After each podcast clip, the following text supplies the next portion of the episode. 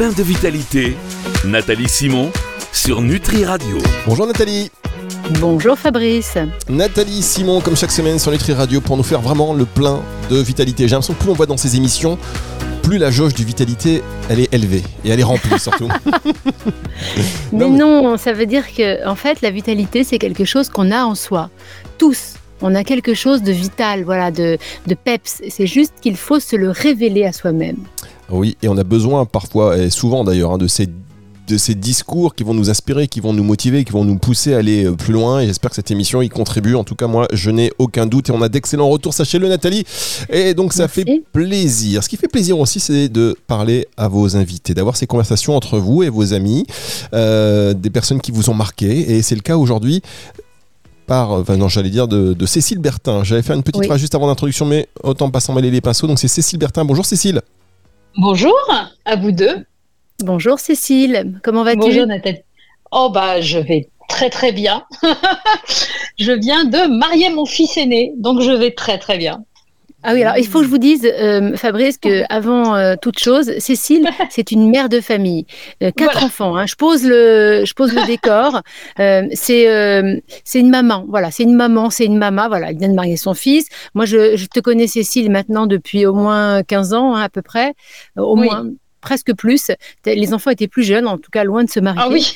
et, et, le truc complètement dingue, c'est qu'en fait, c'est la même qui fait des ultras. Euh, des trails. Euh, c'est Madame Ultra, voilà, tout, tout, ce qui est elle aime, elle aime. Euh, et puis quand elle les fait pas, eh bien, elle fait l'assistance pour ceux qui font encore plus fort, des vraiment des champions d'ultra. Et mais, mais c'est la même personne. Et ce que je trouvais intéressant avec Cécile, c'est que justement on n'est pas, euh, on n'est pas dans des cases forcément. En tout cas, toi, tu l'es pas, Cécile. On peut être mm. mère, on peut être athlète, on peut changer de vie, on peut décider qu'on est capable de plein de choses. Et ce que je voulais savoir, euh, Cécile, c'est que justement, à quel moment tu t'es dit ça? À quel moment tu t'es dit, je ne serai pas seulement une mère de famille? Bah, euh, Ah, c'est une bonne question parce que euh, justement, je pense que c'est euh, c'est après avoir eu mon quatrième enfant où là euh, tu bascules dans autre chose. Alors ça va faire un peu bizarre de dire ça parce que surtout quand tu es écouté par des personnes qui ont un enfant, deux enfants. Moi, je suis l'aînée d'une famille de quatre, donc tu parles à quelqu'un qui sait ce que c'est une famille nombreuse. Voilà une famille euh, maintenant, euh, voilà, quatre enfants, c'est nombreux. Et j'ai eu, euh, enfin, j'ai adoré être mère et j'adore toujours être mère. La question n'est pas là, mais je crois qu'il y a eu ce moment où je me suis dit, là, il va falloir que je fasse quelque chose pour moi pour moi toute seule parce que en fait j'avais depuis ben, un paquet d'années j'étais la mère de l'épouse de voire l'employé de, si tu veux, puisque je travaillais. Euh, bon, euh, même si je me suis arrêtée, euh, justement, j'ai pris un, congé pour m'occuper. À partir du moment où j'en ai eu quatre, ça devenait quand même un peu compliqué aussi à gérer. Et je crois qu'il y a eu ce moment de besoin de me dire, il faut que je fasse un truc pour moi. Alors, j'aurais aussi pu aller faire une thalassothérapie pendant huit jours, hein, ce qui aurait sûrement été beaucoup plus simple. Mais je ne sais pas pourquoi, je me suis dit, je vais courir un marathon. Et ça a commencé comme sachant, ça. Sachant que tu n'étais pas sportive. Ah non, tu ne voilà, c'est ça qui était du tout. Du tout. J'étais quelle mouche t'a piqué hein, Non, mais alors là, je pense que tu sais, c'est des petites choses qui sont inscrites dans l'inconscient. Euh, je sais, alors parce que j'ai essayé d'y réfléchir, hein, de trouver, mais d'où ça m'est venu?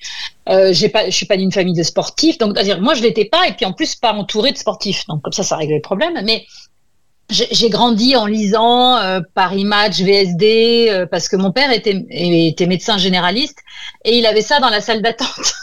tu sais, comme on avait les, oui, voilà, il y avait voilà, euh, femme, femme, actuelle, Paris Match et VSD. Et, et j'ai vu des photos de ce départ de marathon, parce que quand je dis que j'ai voulu courir un marathon, je voulais courir le marathon de New York, c'est tout, point à la ligne. Hein.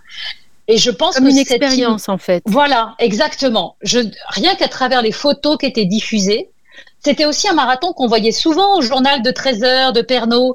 Euh, L'image de ce départ sur ce pont qui quand même... Enfin, je sais pas. Donc, je crois que j'avais cette envie. J'ai eu un sentiment tout de suite qu'il se passait quelque chose là-bas d'assez unique.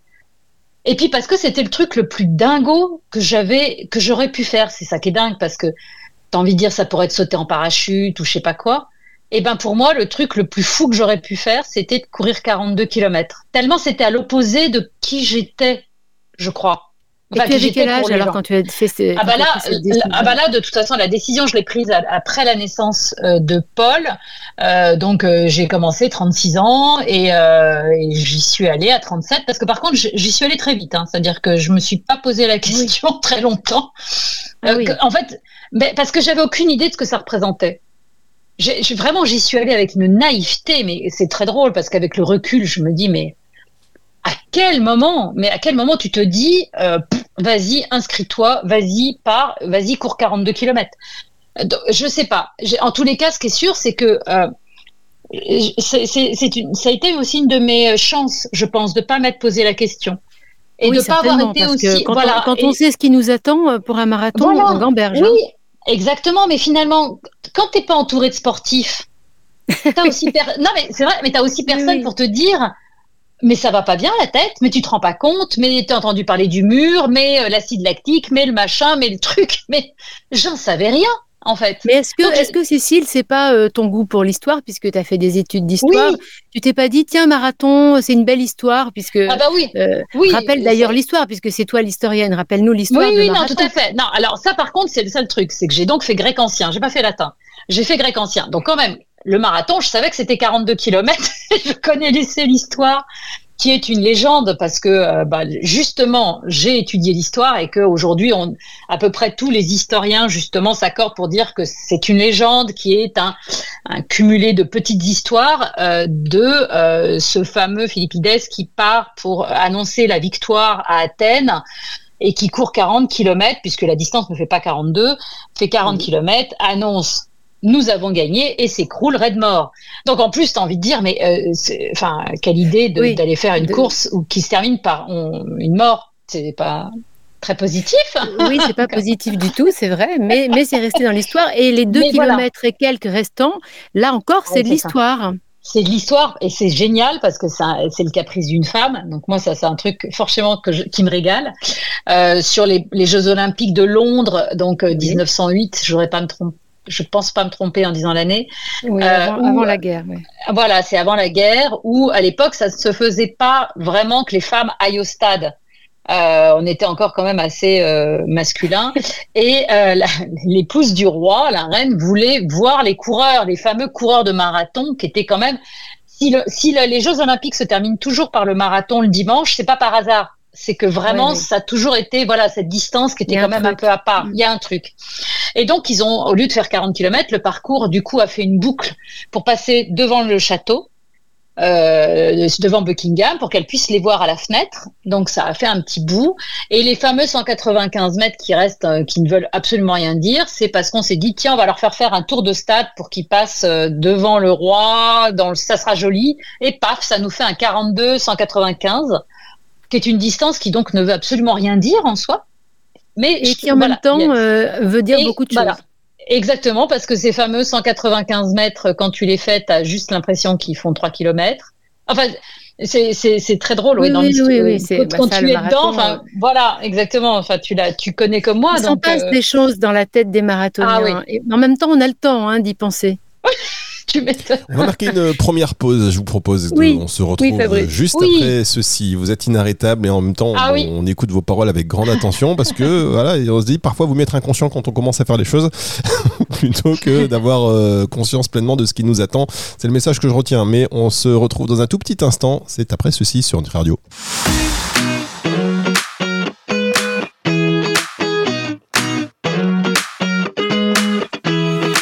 Plein de vitalité. Nathalie Simon sur Nutri Radio. Nathalie Simon qui accueille dans son émission aujourd'hui pour euh, faire le plein de vitalité avec vous, Cécile Bertin. Alors au départ, euh, mère de quatre enfants, qui est toujours d'ailleurs, et qui d'un seul coup se dit tiens, euh, si j'allais faire des petits marathons, et aujourd'hui, ben, vous enfilez les marathons, les ultra trails, et voilà, c'est votre voilà, ça c'est facile quoi pour bah, vous. C'est-à-dire que Cécile, oh. au départ, elle se dit qu'elle va faire le marathon, et puis dans l'avion, elle, elle lit un bouquin où elle voit un, un mec encore plus allumé qu'elle qui lui enchaîne un marathon sur les sept continents. Et là, euh, voilà, Cécile, tu t'es dit, tiens, pourquoi pas? Why not? Oui, alors là, c'est euh, oui, c'est vrai que c'est complètement dingue avec le recul quand j'y pense. À quel moment je me suis dit, il y a pas de souci, tu peux faire ça. Mais vraiment, oui, j'ai lu, j'ai lu son livre, euh, qui est donc, il était le premier Français à être entré dans ce qu'on appelle le Seven Continents Club. Donc, Mm. voilà, le, le- le club de ceux qui ont couru un marathon sur les sept continents. Sachant qu'évidemment, il n'y a pas sept continents, mais euh, on considère que l'Antarctique en est un. Et ils ont, comme c'est un club américain, ils ont séparé Amérique du Nord, Amérique du Sud. Voilà pourquoi on en arrive à sept. Et quand j'ai lu son livre, euh, c'est d'abord le marathon de l'Antarctique qui m'a tout de suite, euh, enfin, je sais pas, interpellée. Plus il pour t'a fait frissonner. en Ah fait, bah complètement, en sachant, voilà, en Oui. sachant que j'aime pas la neige évidemment. Enfin, de toute façon, j'aimais pas la course à pied, donc au point on en était. Mais Mais en fait, pas t'es complètement voilà. masochiste, en fait. Oui, oui. En fait, il y a- je, je pense que j'ai cette espèce de, euh, de besoin d'aller vers l'inconnu, de me tester. Et, et comme je te le disais, finalement, comme j'ai personne dans mon entourage qui pourrait me ralentir, freiner ou, eh ben pourquoi pas. Et, euh, et j'ai surtout, en fait, quand j'ai lu son récit, j'ai compris qu'il y avait une vraie, véritable aventure humaine. On va pas en Antarctique comme ça. Ils y vont, en- enfin, on y va en bateau. Tu passes le Cap Horn. Enfin, passer le Cap Horn, ça fait quand même, c'est des, c'est des choses qui te font rêver, enfin, qui sont dans Oui, l'inconscient collectif de beaucoup de personnes et tout. Donc euh, là, à la base, l'idée c'était, j'avais compris qu'il se passait un truc là aussi hors norme, comme cette histoire de pont de mara- du marathon de New York. Et puis, bah, je me suis dit, je vais euh, être la première France, parce que tout ça, il faut le financer, ce qui est un point quand même qui est loin d'être anecdotique. C'est pas à Oui. toi que je vais l'expliquer. Oui. Il faut trouver des sponsors. Et quand t'es pas championne, euh, comme moi je le suis, parce que je suis pas devenue championne de marathon hein, en route, hein, euh, quand il faut financer tout ça, il faut euh, raconter une histoire. Souvent, c'est ce, ce que je dis, il faut qu'il y ait un storytelling dans ton Et c'est histoire. là, que- et c'est là que tu as créé le site Courir au féminin. Voilà, il fallait que j'ai un support pour m'aider, pour me faire connaître, des sponsors. Et puis, l'idée, ça a été sept marathons, sept continents en 80 jours, parce que ça parle à l'imaginaire des gens tout de Bien suite. sûr. Euh, parce que ça donne comme ça un côté un peu challenge. euh, parce que c'est un hommage, je suis à Nantes, Jules Verne, pof, allez hop, 80 jours. Euh, ce qui a été absolument génial, c'est qu'en fait, je ne mesurais pas à quel point Jules Verne est connu dans le monde entier. Mais ça, Ah franchement, oui. j'ai en Oui. tant que française, bon, c'est mais partout, c'est-à-dire que au fin fond du Chili, parce que je suis allée courir un marathon au fin fond du Chili, euh, j'ai dit 80 jours, tout le monde m'a dit mais like Jules, like Jules Verne. Enfin, tout de suite, les gens comprenaient ce que je faisais. Ça, c'est génial parce que ça m'a permis de pouvoir rencontrer du monde, d'être soutenue. Et puis, euh, et puis voilà. Et puis, je suis allée en Antarctique. Alors donc, je pense que euh, on peut pas faire euh, au, enfin, au-delà de cette expérience totalement folle. Enfin, heureusement que j'ai des photos. Oui, Ouais, non, mais euh, ouais, j'ai couru avec euh, les, les pingouins, enfin qui sont des manchots en fait dans l'Antarctique, mais ça c'est autre chose. mais euh, c'est, je dis toujours en, en rigolant que heureusement que j'ai des photos, vraiment, hein, parce que j'ai du mal à réaliser que euh, la Cécile, euh, enfin voilà, Bah, l'adolescente, juste- justement, Cécile, tes sport, amis, tes amis de, les amis de la Cécile adolescente ou de Hop. la jeune mère de famille, est-ce qu'ils reconnaissent la Cécile d'aujourd'hui? Euh, je ne suis pas sûre. Mais alors, il y en a Ils la qu'une- comprennent alors Est-ce qu'ils la comprennent? Ah oui, ça par contre, oui. Euh, Il y a en fait la seule personne qui, qui comprend, qui n'a pas été surprise, c'est assez bizarre, mais c'est vraiment ma meilleure amie, c'est-à-dire ma meilleure amie d'enfance, la seule qui m'a, avec laquelle je suis toujours en relation et que j'ai connue en pension quand j'avais 12 ans. Et elle m'a dit, euh, ce qui m'a vraiment surprise, parce que donc aujourd'hui, en plus de, de courir partout dans le monde, je suis donc devenue journaliste. Et, euh, Et tu écris, et tu, et tu écris des et j'écris des livres, voilà. Et elle m'a dit, pour moi, j'étais sûre que tu deviendrais, tu deviendrais Alexandra David Neal. Alors, euh, donc, qui est l'aventurière qui est partie au Népal et tout. Elle, elle, elle, en fait, elle a été beaucoup plus surprise que je devienne mère de, mère de famille nombreuse, apparemment. Ah oui, euh, sur que- ta première trajectoire, elle Voilà. s'est dit là, euh, elle se trompe. Oui, Oui, enfin, elle est. Enfin, c'est- chouette d'avoir des enfants aussi. Hein, Voilà. Non, non, non, non, mais- comblée, mais Exactement, mais ça a été sa surprise. Plus que je devienne mère, bah, jeune surtout. Et euh, ça, ça l'a vraiment étonnée. Elle me disait, alors que, euh, que je parte à l'aventure à l'autre bout du monde, elle l'avait senti. Et moi, j'ai pourtant pas un souvenir d'avoir exprimé ça de façon claire. Euh, je, sais pas. Tu devais le dégager de toi. Exactement. Je pense que c'est ça. Par contre, le sport, ça, oui, elle n'avait pas prévu que je le fasse en, mode sportif. Ça, alors là, personne. Hein, alors, justement, euh, Cécile, euh, est-ce que tu aurais un, message ou un conseil ou quelques tips à donner à, des jeunes femmes, puisqu'on parle de femmes là qui oui, tout à pas forcément la confiance ou l'audace de tenter tout ça. Est-ce qu'il y aurait un truc voilà, pour, pour ce, changement de vie complètement radical que tu as opéré Comment, comment est-ce que tu pourrais conseiller les, jeunes femmes? Bah, Moi, déjà, ce que je dis, c'est surtout ne, euh, ne regardez pas les autres.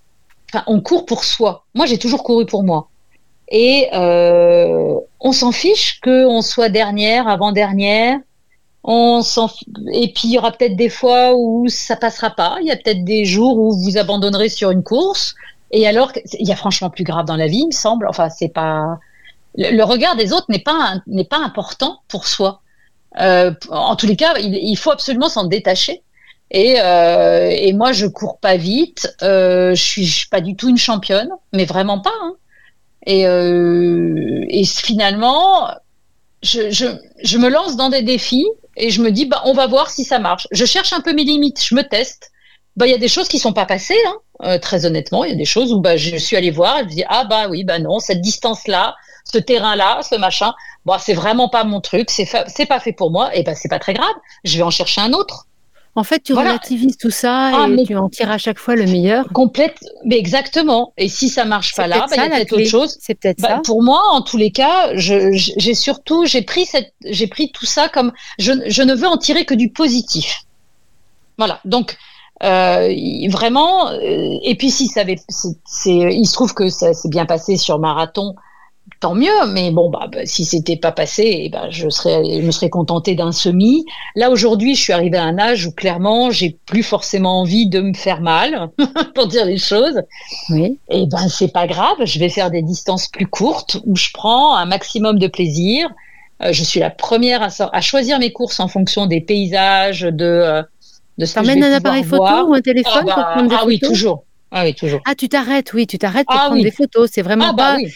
Tu, tu, n'es pas là pour faire un temps, tu es là pour profiter d'un moment. Non, non, non, non, non, non. Ah bah après, bon, alors, euh, tu, tu conviendras que tu dois quand même être assez seul à prendre des photos bah, sur certaines distances, oui, très clairement. Mais, euh, mais je trouve que, enfin, non, non, mais c'est vrai. Je, mais je, j'ai envie d'avoir des souvenirs. J'ai envie de. Je, moi, c'est clairement, euh, ça, ça a pu m'arriver. Hein. J'ai fait des marathons.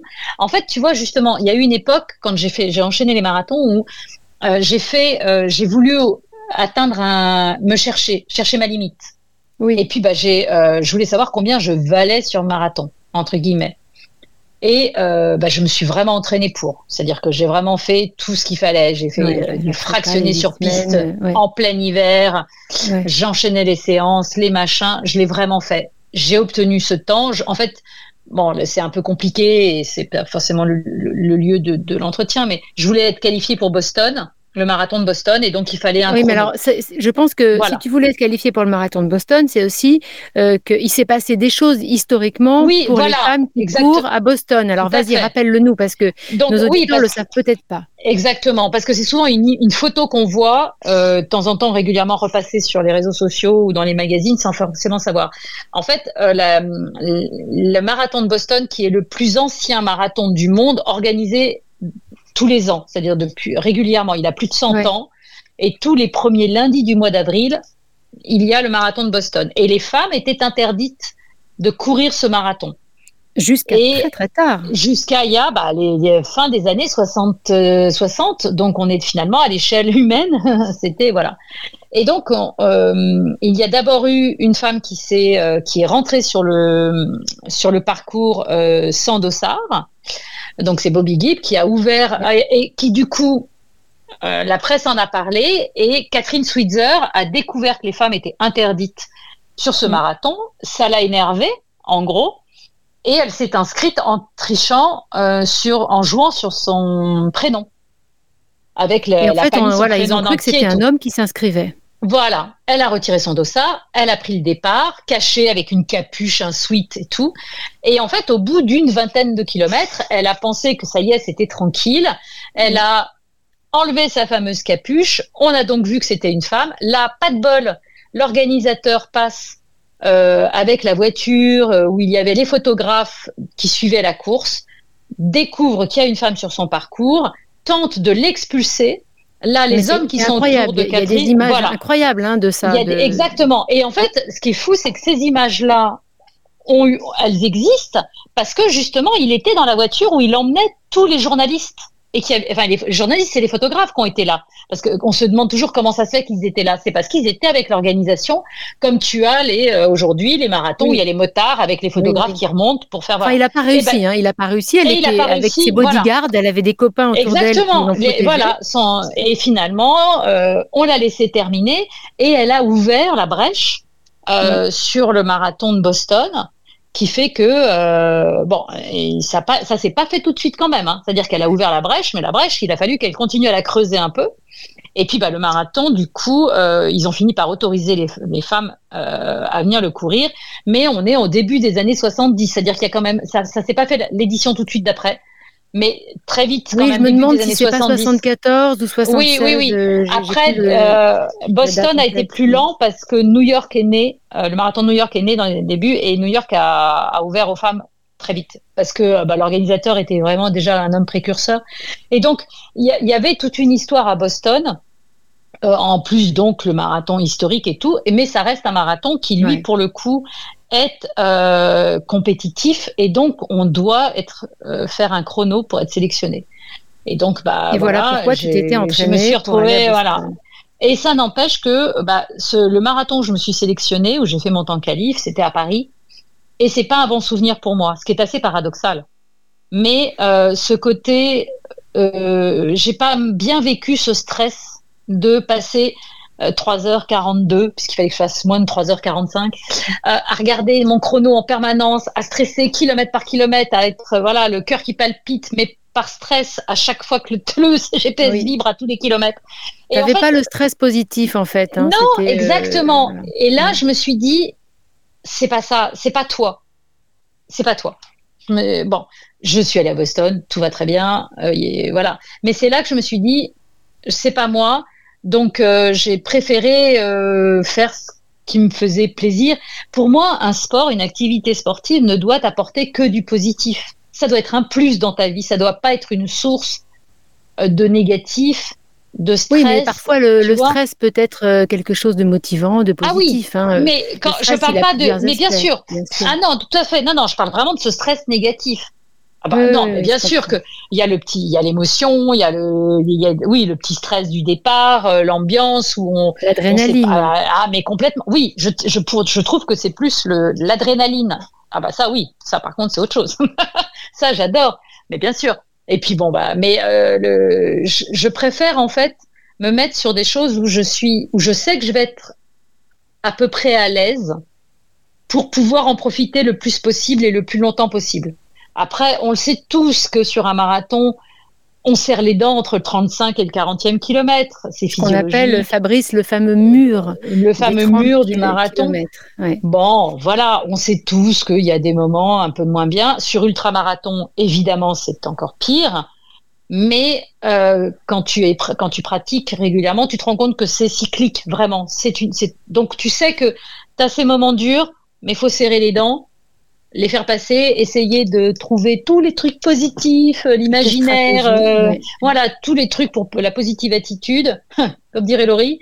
Et tu serres un peu les dents et tu sais que ça va revenir. Et c'est ça qui est très étonnant d'ailleurs. Euh... Mais, mais Cécile, c'est pas un petit peu la vie, ça? C'est l'école de la vie. Mais euh... c'est exactement ça. C'est exactement Savoir faire un petit peu le dos rond, laisser passer exactement. les orages, euh, voilà. trouver des stratégies pour évacuer des pensées négatives, ouais. rebondir, tomber, mais c'est pas grave, se relever. Voilà. voilà. Euh, je pense que justement le sport c'est aussi cette école de la vie, cette école euh, du mental et voilà du de, de comment euh, survivre aux épreuves qui jalonnent à tous notre vie. Mais complètement, mais complètement. Moi c'est euh, moi je sais que bon le sport m'a m'a apporté énormément parce que ça m'a donné d'abord confiance en moi, très clairement une confiance que j'avais pas du tout parce que il y a le côté oui alors il y a le côté purement sportif déjà tu fais quelque chose que tu ne soupçonnais pas être capable de faire, c'est toujours sympathique et valorisant. euh, le côté euh, trouver des sponsors, trouver le financement et tout, euh, aller convaincre les gens. Pour une fille qui avait déjà du mal à aller demander une augmentation, euh, c'est- c'est- non mais c'est vrai, c'est quand même un truc de dingue d'aller voir des gens, leur dire bonjour, donnez-moi de l'argent pour que je, pour pour mon Faut que sport. j'aille courir. Oui. faut que j'aille courir. Non, mais c'est pas, c'est déjà pas évident. Dans le regard de tes enfants aussi, forcément, ça. De ton t'as mari maman- aussi. Ah bah mon mari, lui, pareil. Il est, euh, il était très drôle parce que c'est vrai qu'il était un peu dépassé. Moi, je dis toujours en rigolant. Il s'est, il- un soir, il s'est couché avec Churchill. Le lendemain matin, il s'est réveillé avec Marie-Josée Pérec. Donc, euh, c'est vrai que bon, ça Ah, j'adore. Ah oui. un peu. euh, Ah bah lui, il a vraiment, il a, il a eu une arnaque sur la complète sur le mariage, mais euh, parce qu'il n'était pas du tout la personne qu'il avait. C'était lui le sportif de nous deux, donc c'est ça qui était très drôle. Et il Mais, le euh, vit comment maintenant? Ah bah il le vit, bah il le vit bien parce que euh, bah après c'est, j'avoue et je pense que euh, je suis très honnête là-dessus. Le fait que ça soit aussi devenu un, un métier pour moi, une activité euh, professionnelle, même si c'est particulier de, je ne suis pas sportive professionnelle, mais euh, c'est mon activité professionnelle. sportive, voilà, euh, exactement voilà. et tout. Oui. Ça facilite quand même les choses. Voilà. Je pense que si vraiment Ça c'était, justifie. Ça justifie. voilà, exactement, tout à fait. Mm. Cécile Bertin, même- on vous écoute, franchement, c'est passionnant. Euh, L'émission arrive quand même à, à sa fin. Eh oui. Et euh, bah, ce sera avec plaisir qu'on vous retrouvera, j'espère, très vite sur l'antenne de Nutri Radio. Merci Cécile Bertin. J'aimerais Ah bah, juste pour conclure que Cécile nous donne juste le, le titre de son dernier Ah bah oui. livre, puisqu'elle est aussi auteure. Oui, les 60 plus belles courses euh, Voilà. du monde par celles et ceux qui les ont faites. Donc c'est un, un, un guide euh, qui est qui manque totalement d'objectivité. parce C'est que bien. J'aime bien, Voilà. moi, quand on n'est pas objectif du tout. voilà, parce que c'est de- de- d'avoir fait euh, des sondages auprès de personnes et c'est très intéressant justement de voir quel, ce qu'on ce qu'on trouve par, dans la beauté d'une course et tout. Et donc euh, c'est le prochain bébé qui sort le 20 octobre. Donc euh, il arrive très Merci, maman. prochainement. Merci Merci beaucoup. Nathalie pour l'invitation. Merci beaucoup Cécile. Bah, voilà, c'était encore une fois très passionnant, très inspirant et tout le monde doit s'y mettre maintenant. En plus, euh, j'ai bien retenu quand même cette notion de plaisir, pas forcément le, euh, le chrono, le chrono, mais le plaisir et y Oui. aller euh, un pas après l'autre et prendre même le temps parce que vous étiez aussi même dans la contemplation, faire des photos de ça, c'est magnifique. Quel bel exemple. Ah Merci beaucoup Cécile. Merci à vous. Au Salut, revoir, à très bientôt. Merci, au revoir. Nathalie, franchement, bah voilà, il n'y a rien à dire. hein. On va continuer ces aventures et ces émissions et surtout à partager tout ça pour faire le plein de vitalité dès la semaine prochaine. Avec grand plaisir. Hop, hop, hop. Hop, hop, hop, émission à retrouver en podcast à partir de dimanche 18h sur nutriradio.fr et sur toutes les plateformes de streaming audio. C'est le retour de la musique tout de suite sur Nutri Radio.